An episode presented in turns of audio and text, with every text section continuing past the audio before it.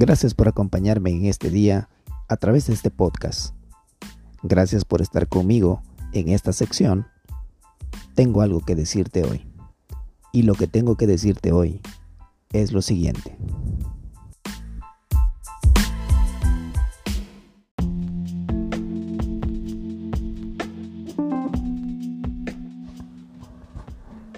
Lo que tengo que decirte en este día va relacionado a la meditación del Salmo número 27. Bienvenido al episodio número 8 de las meditaciones en el libro de los Salmos. Ahora vamos a meditar en el Salmo número 27, el cual dice, El Señor es mi luz y mi salvación. ¿De quién temeré? Esa es una gran pregunta. Esperar es una virtud que muchas veces no es cultivada en el tiempo en el cual vivimos. Vivimos en el tiempo de la comida rápida, de acceder a información en segundos y de poder ir a otros continentes en pocas horas. En este momento en el que estamos enfrentando situaciones difíciles, la humanidad ha sido llamada a esperar en casa. Providencialmente, el mundo se ha detenido y todos nuestros planes, metas y sueños se han detenido instantáneamente. En estos momentos somos llamados a poner en práctica nuestras creencias, a verdaderamente tener una absoluta confianza en Dios y aprender a esperar en Él, porque sabemos que Él es bueno hay diferentes opciones. De cuando escribió este salmo David, lo que es claro es que en él mismo David muestra la respuesta piadosa de una persona que confía en Dios en momentos de dificultad. Este salmo nos debe ayudar tanto a prepararnos para el tiempo difícil, como para sostenernos en el tiempo difícil, ya que comparte muchas verdades sobre quién es Dios. Y que la cercanía de Dios es nuestro sostén en tiempos verdaderamente devastadores. David comienza alabando a Dios por su obra redentora. Por eso dice, el Señor es mi luz y mi salvación, ¿de quién temeré? El Señor es el baluarte de mi vida, la fortaleza de mi vida, ¿de quién he de atemorizarme? ¿O quién podrá amedrentarme? Dice el versículo 1. En estos momentos es importante que recordemos que Dios nos ha salvado. Nos ha salvado del pecado, lo más horrible de la vida. Y sobre todo nos ha salvado de sus consecuencias y hemos sido librados de la mayor demostración de su ira. Básicamente, si Dios nos ha salvado y no tenemos por qué temer ya,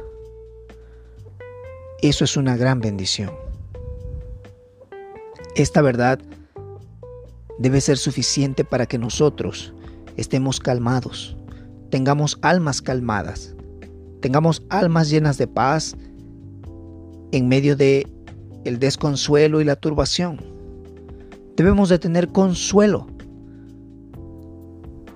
en aquel que nos ha perdonado nuestros pecados.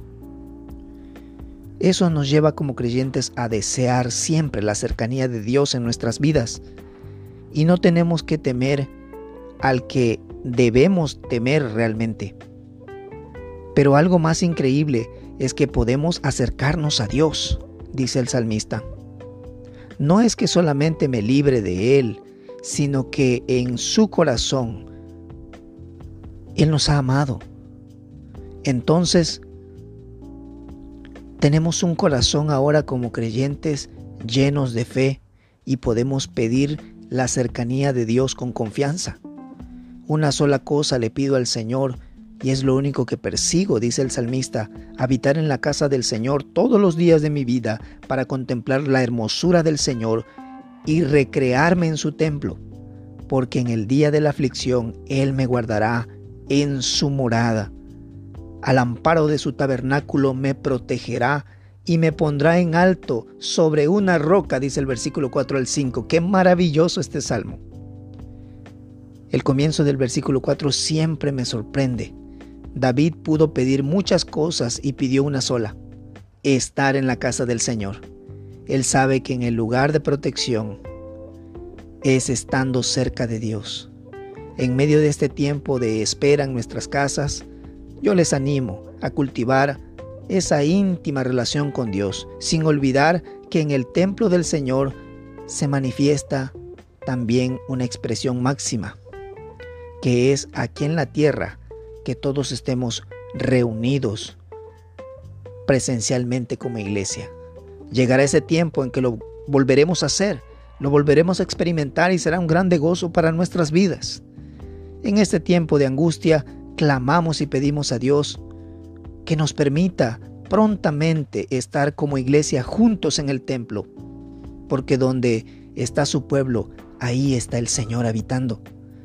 Al final el salmista termina reconociendo que sin la cercanía de Dios no hubiera podido continuar. Pero de una cosa estoy seguro, dice el salmista, he de ver la bondad del Señor en esta tierra, en la tierra de los vivientes, por tu esperanza en el Señor, pon tu esperanza en Él. Ten valor, cobra ánimo, pon tu esperanza en el Señor. Así dice los versículos 13 al 14. Por eso, estimado oyente, esperamos. Esperamos que llegue ese tiempo en donde dejaremos de estar aislados, donde volveremos a estar juntos. Esperamos ese momento otra vez de reunirnos como pueblo de Dios. Ese pueblo que ha sido salvado. Solo esperamos que por medio de Jesús porque sin Cristo, en lugar de salvación y esperanza, tendríamos un terrible juicio y un terrible desánimo. Yo te invito a que continúes perseverante en el Señor. Pronto estaremos juntos si así el Señor lo permite. Que el Señor te bendiga y esto era lo que tenía que decirte hoy.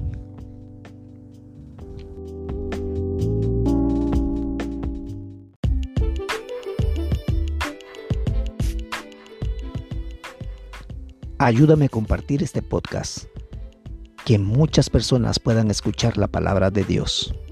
Que estés muy bien y me escuchas en la próxima.